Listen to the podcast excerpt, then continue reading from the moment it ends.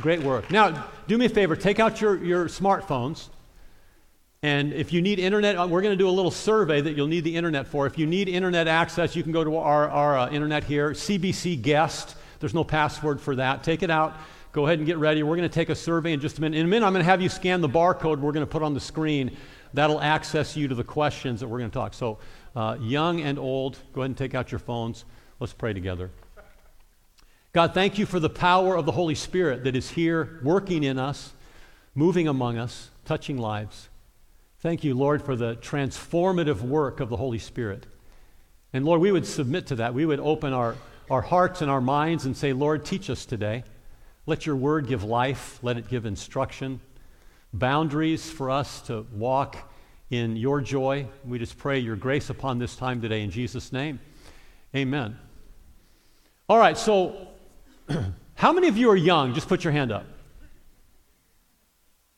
I don't know. I don't know. How do you determine that? How do you determine what young is? Maturity. Okay. Um, so, so we're going to do a little survey here to, to help us determine what young is. Okay, so get your phones ready. Go ahead and scan the, the barcode that's up on the screen there. Scan it. QR code, I'm sorry. This, this exercise is already separating the, the young and the old. I, I can. just kidding, just kidding. All right, and then we're going to throw some questions at you, and uh, just just how are we doing? A, a, a, service this size, we should have three or four hundred people uh, participating in the service. So what you're going to see is when you see the question up in the right-hand corner, you're going to see how many people are actually voting. Okay. So here's the first question. What? My executive pastor is trying to help me out, but what's going on here? We're good. Okay. Question number one the most monumental birthday when you're young is your 13th, 16th, 18th, or 21st. Which is the most monumental birthday growing up? Okay, we've got 100. Let's go. All right. if the internet's a little slow, just hang in there. It'll, it, we'll catch up here in a second. Most monumental birthday when you're growing up. All right, let's see the most popular answer. 18th, then 16th. No one cares about 21. Okay. Let's go to the next question. Jump in anytime you want. Being young ends at age 30, 40, 50, or 60 plus. You know what I'm voting for. Come on. When does, when does youth end? What age? All right. All right. What'd you say? 30. Wow. Forget you 30 somethings. You thought you were young. Sorry. Well, and, 60 plus beats 50. Like, okay, okay. If you're in your 50s, you're hopeless. Like, you're hopelessly old. Okay. Next question. You're no longer considered young when you have to file taxes, get married, have a baby, or watch Fox News? What's the cutoff there? Uh, we're doing better now. We're almost up to 300. Way to go. Well done. All right. You're no longer considered young when you. oh my God. Why did I know that was coming? Everyone's like, I'm not watching Fox News anymore. All right, next question. The best thing about being young is good health, no major responsibilities, having hair, or not having wrinkles. Best thing about being young. All right, what'd you come up with? Yeah, no major responsibilities and good health. Yeah, having hair doesn't matter. Okay. All right, last question. The hardest thing about being young is high expectations of parents, teachers, and coaches, anxiety connected to social media, pressure to fix the problems made by previous generations, having to get up by noon on the weekends. toughest thing about being young. All right, excellent. What's the toughest thing about being young? Yeah, expectations of teachers, parents, and coaches, and then social media Close second. All right. Thanks for participating in that. How do we determine who is young? How do we determine the, the guidelines for youth or whatever? I, I don't know. I think everyone's a little bit different. Um, what do the Psalms teach us about what we should do when we're young? Uh, Psalm 71, we're not going to read the whole psalm, but we'll read a few verses out of it, and then we'll, we'll pick from a few other psalms as well. Let's jump into verse 5. O Lord, you alone are my hope. I've trusted you, O Lord, from my childhood. Yes, you have been with me from birth. from my mother's womb, you have cared for me. No wonder I'm always praising you. My life is an example to many because you have been my strength and my protection. That is why I can never stop praising you. I declare your glory all day long. And now in my old age, don't set me aside. Don't abandon me when my strength is failing. Obviously, this was a psalm written uh, later in the psalmist's life, looking back on a life, considering everything in that life, and what the role is um, in both youth and old age. Next week, we're going to talk about what should we do in our old age. What does God expect of us? But this week, it's youth. Skip down to verse 14. But I will keep on hoping for your help. I will praise you more and more. I will tell everyone about your righteousness. All day long, I will proclaim your saving power, though I'm not skilled with words. I will praise your mighty deeds, O sovereign Lord. I will tell everyone that you alone are just. O God, you have taught me from my earliest childhood, and I constantly tell others about the wonderful things you do. Now that I'm old and gray, do not abandon me, O God. Let me proclaim your power to the next generation, your mighty miracles to all who come after me. And then skip down to verse 23. I will shout for joy and sing your praises, for you have ransomed me. I will tell about your righteous deeds all day long, for everyone who tried to hurt me and shame me has been humiliated. Three quick thoughts about God's heart for the young. The, first is this uh, quit blaming others. Quit blaming others.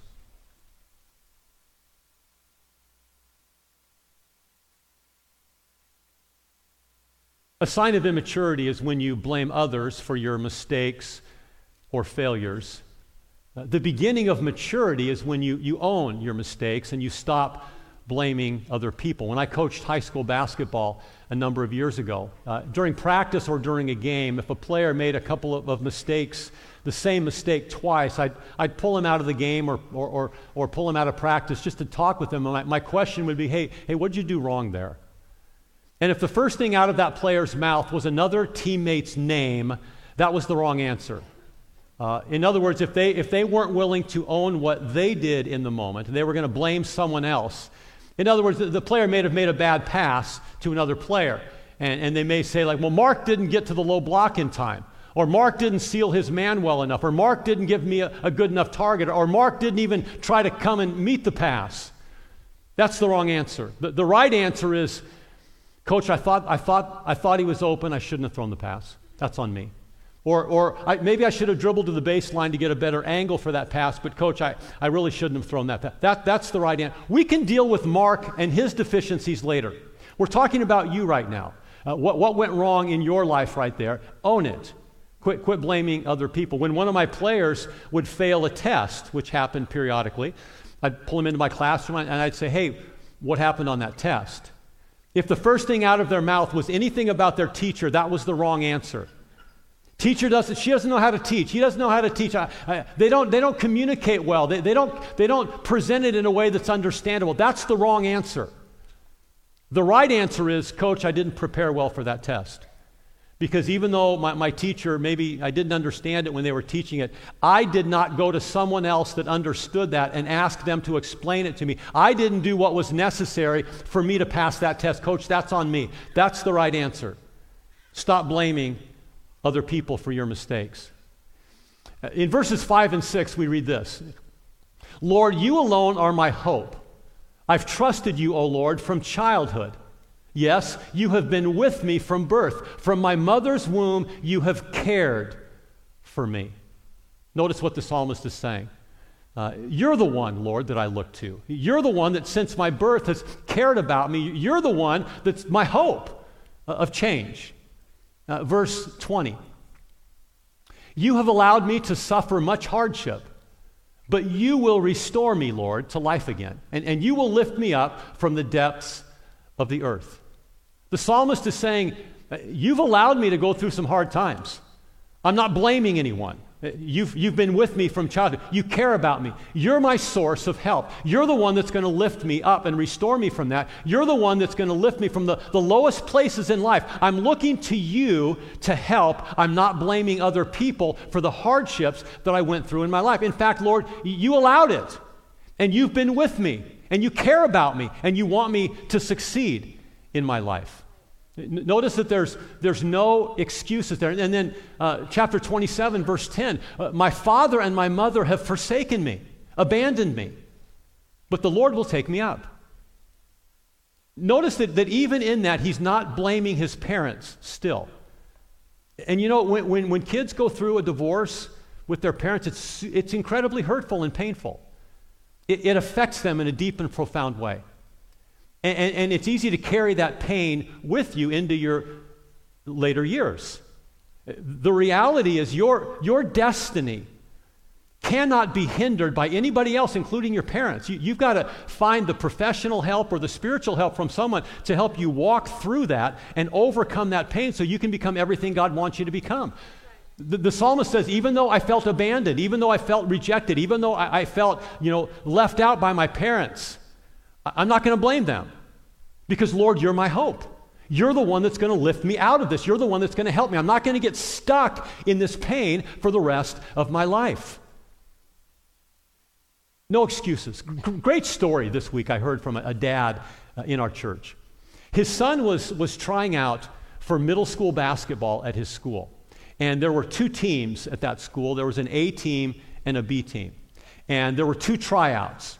And he went to the, he was a good athlete, and he went to the first tryout, did well.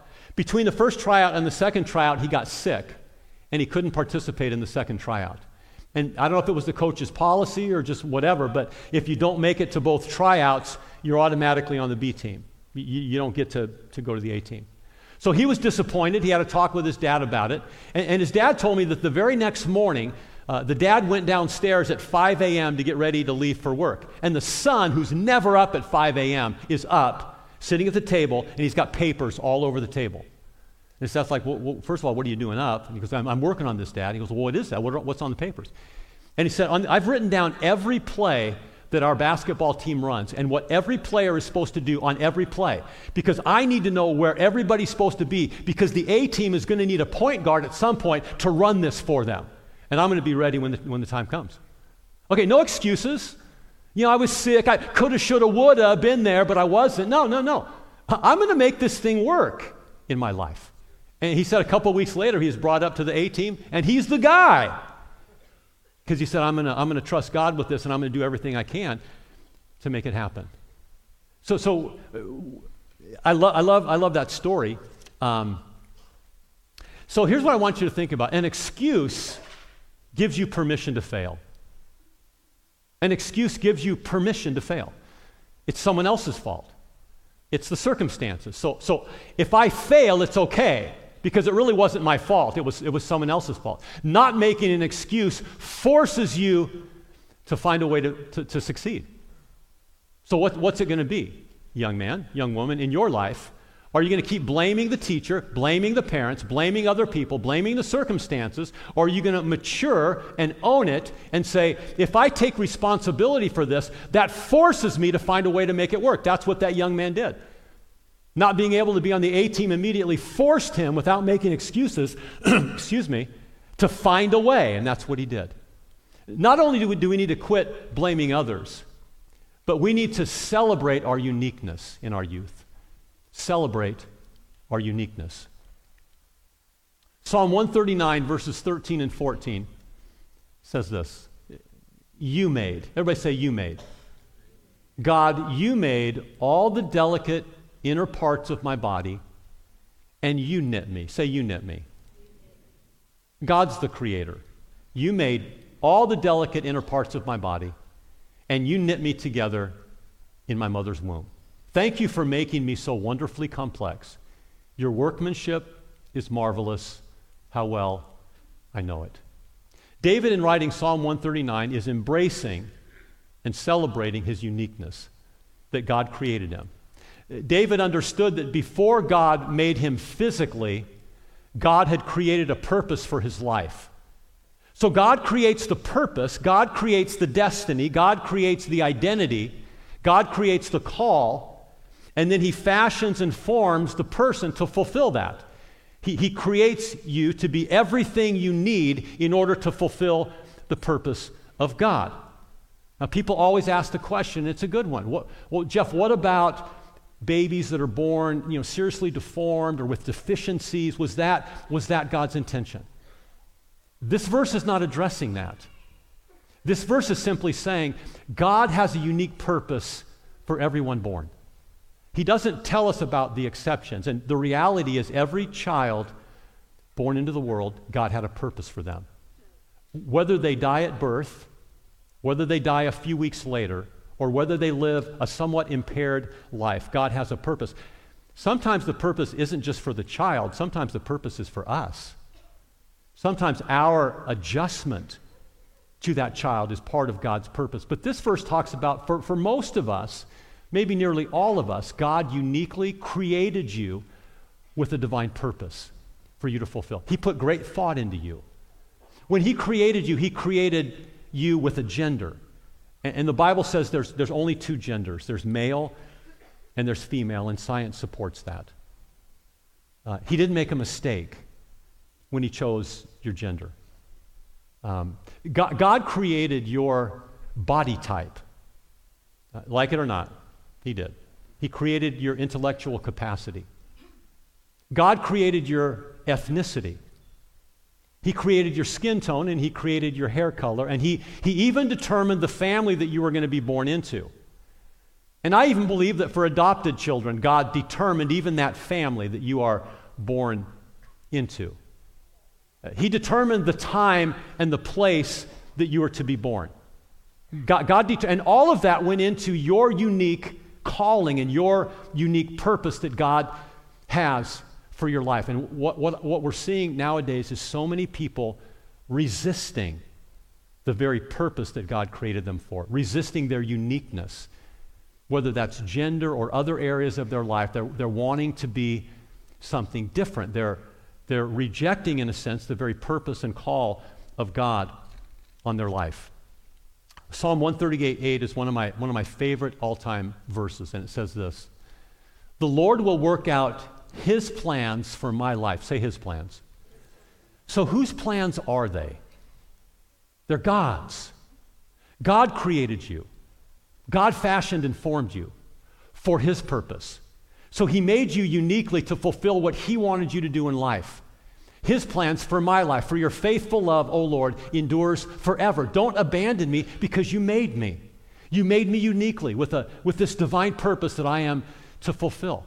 And, I, I, see this so clearly in the story of Queen Esther. I don't know how many of you know the story of, of Esther in the Bible. Uh, so many of these, these things in which God created her for come to pass. So the story of Esther is uh, the, the people of Israel were overtaken by the Babylonians and taken into captivity as slaves. And so they, they go to Babylon, and, and eventually Babylon is overtaken by Persia. Well, uh, Esther's parents were taken from Jerusalem to Babylon. And Esther's parents have her uh, sometime, maybe sometime around the, the change of governments from, from Babylonian to Persian. Uh, and, and her parents die at a young age. Uh, th- there's a, a, man named Mordecai, and Mordecai adopts Esther as his daughter. So he kind of becomes her father in this story. Well, in the story, King Xerxes, the king of Persia, uh, banishes his wife Vashti from the kingdom, and he is, needs a new queen. So his advisors come to him and they say, Hey, king, here's what we're going to do. We're going to go all throughout the land. We're going to find the most beautiful young ladies, and we're going to bring them here to the palace, and we're going to, we're going to have you choose which one you would like to be the next queen. And so Esther is in her teens at this point. Esther's Jewish, not Persian. And, and, Esther is called into this, this group of women. And in the first 12 months, it's just beauty spa. Ladies, this is like heaven, ladies. I mean, it's manicures, pedicures, oils, lotions, ointments, just everything to make them soft and beautiful. And after 12 months, they could be presented to the king. Well, after 12 months, they're, they're presented to the king, and the king chooses Esther. But the story says it wasn't just her physical beauty, because he, had, he, had, he could have chosen any of these beautiful young ladies. But it says there was something else about Esther, something of an inward beauty, something of a godly character, something, something of this, this hidden uh, jewel of personality and temperament and makeup and faith that attracted the king. And he chose Esther to be his wife. Didn't know she was Jewish. Calls her into the palace. There's this plot that's happening around that time, and, and, and, this guy named Haman came up with this plan out of jealousy to, to exterminate all the Jewish people in the land of Persia. And, uh, and Mordecai hears about it. And Mordecai goes to Queen Esther and he says, You've got to, you got to go to the king. You've got to, you've got to go and plead for, for, for our people that, that we don't get exterminated. You're our only hope. And, and he says to her, You don't know. All of these things in your life that, have, that, that, that God has worked, you don't know if it was for such a time as this that God called you to save the Jewish nation. And she goes before the king. And she shares with him that she's Jewish and that there's this plan. The king completely changes his mind. And the Jewish people are saved because Esther, in her teens, went to the, the king and said, you, you need to reconsider this. Now, think about Esther. God determined when she was going to be born. God determined where she was going to be born. God determined who she was going to be born to. God determined her ethnicity. God determined her gender. God determined everything about her, her physical beauty and her inward beauty. God determined all that so that when the time came for such a time as this, God could take Esther and use him for her divine purposes. And God wants to do that in your life. He wants you to embrace everything you are. If Esther said, I don't want to be a female, I want to be a male, she would not have been able to fulfill the purpose of God in that time of her life. Or anything, any area that God had created her for. And it's the same with you. God has an incredible plan for your life. You need to celebrate your uniqueness, the way that God created you, because there's going to come such a time as this when He wants to handpick you and put you there and have you bring great influence on people's lives. Will you embrace the call of God for your life. And the last thing that we're to do in our youth is change your world. God wants us in our youth to change our world, not to think that that's only for older people. God wants you in your youth to change the world that you live in.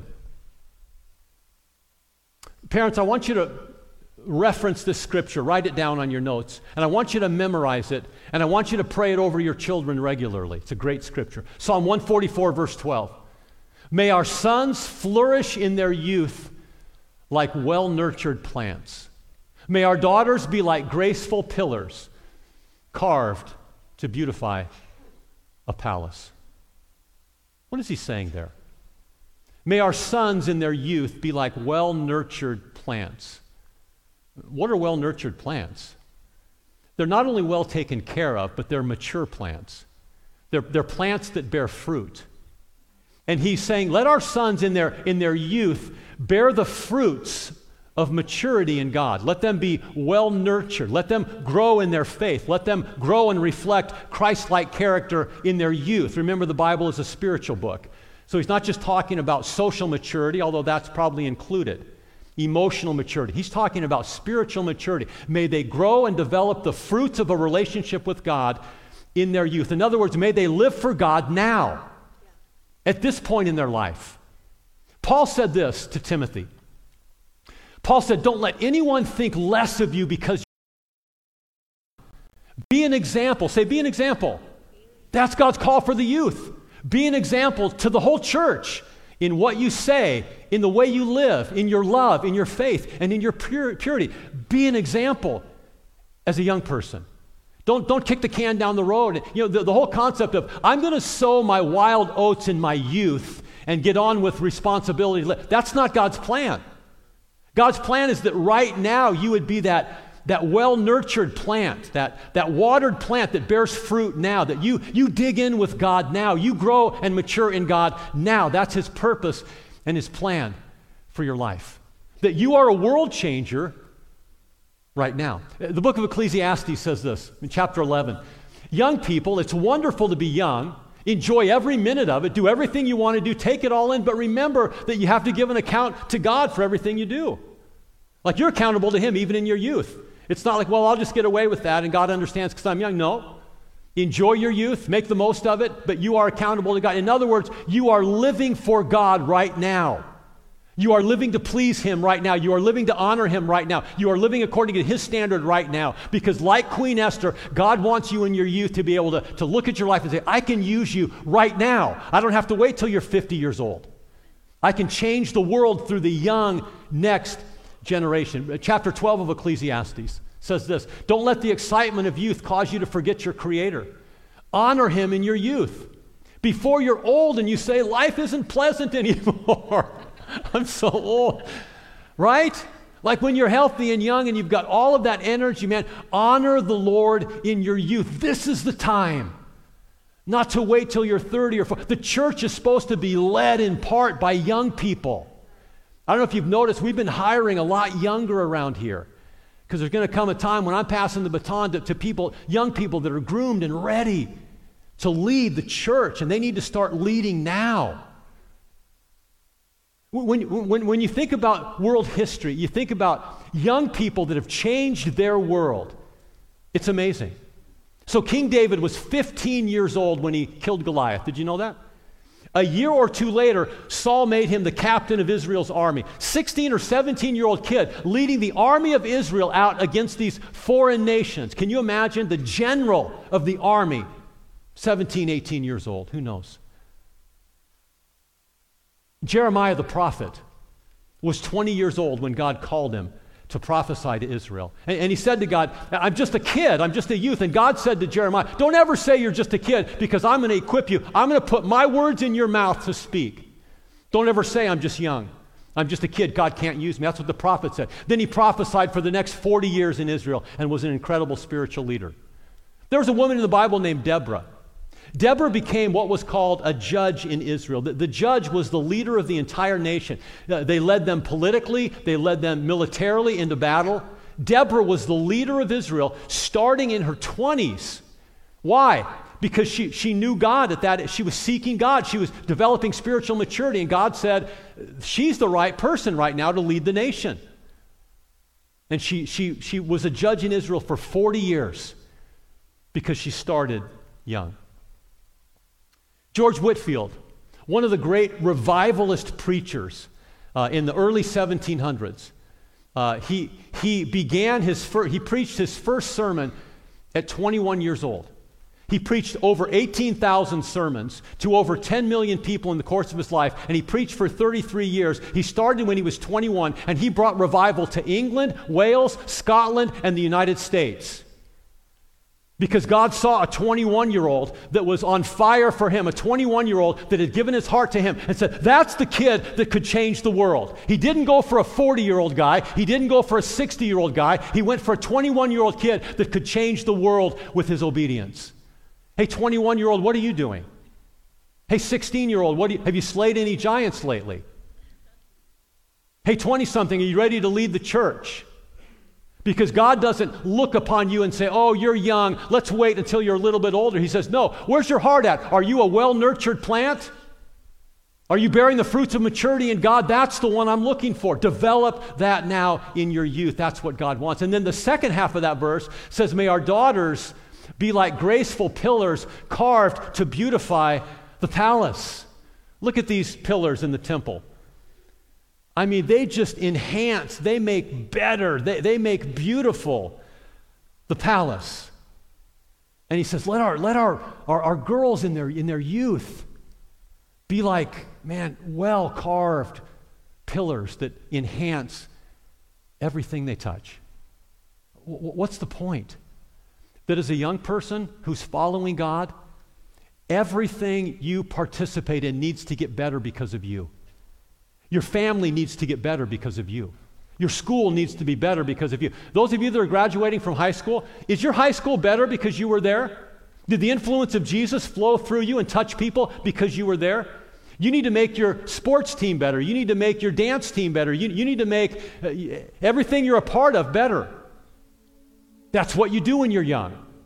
You become this gracious pillar in a palace that makes everything better. Are you doing that?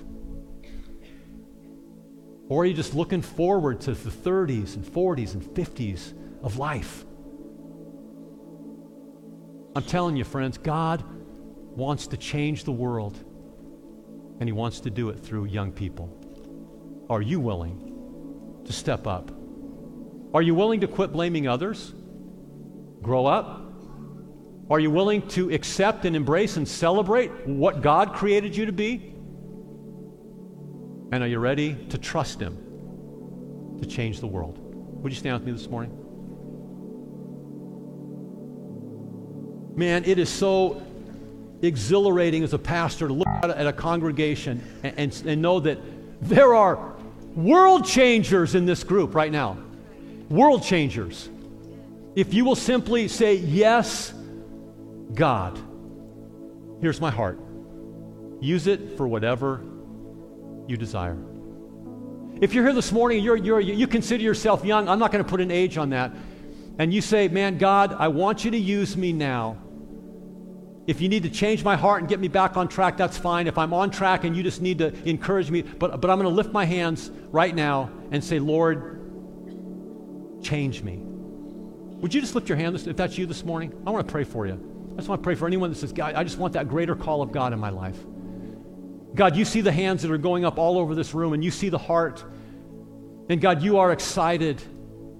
You are excited that as you look out on a world that's getting darker and darker and more evil and more evil, you, are looking right now on hands that are being raised. You're, you're looking at an army of young people that are saying, Lord, send me. Here am I, send me, Lord. I'm ready, God. I want to change the world. I want, I want to be baptized in your power. I want, I want you to put your word in my mouth. I want you to give me the boldness of a lion as I go out. God, I want you to use me now. Lord, would you fill those raising their hands with the power and courage of the Spirit today? The desire to guard their purity, like David talked about. How can a young man keep his way pure? By, by guarding it according to your truth. God, raise up a generation, Lord, please, of young people that walk in purity and walk in power. In Christ's name, amen.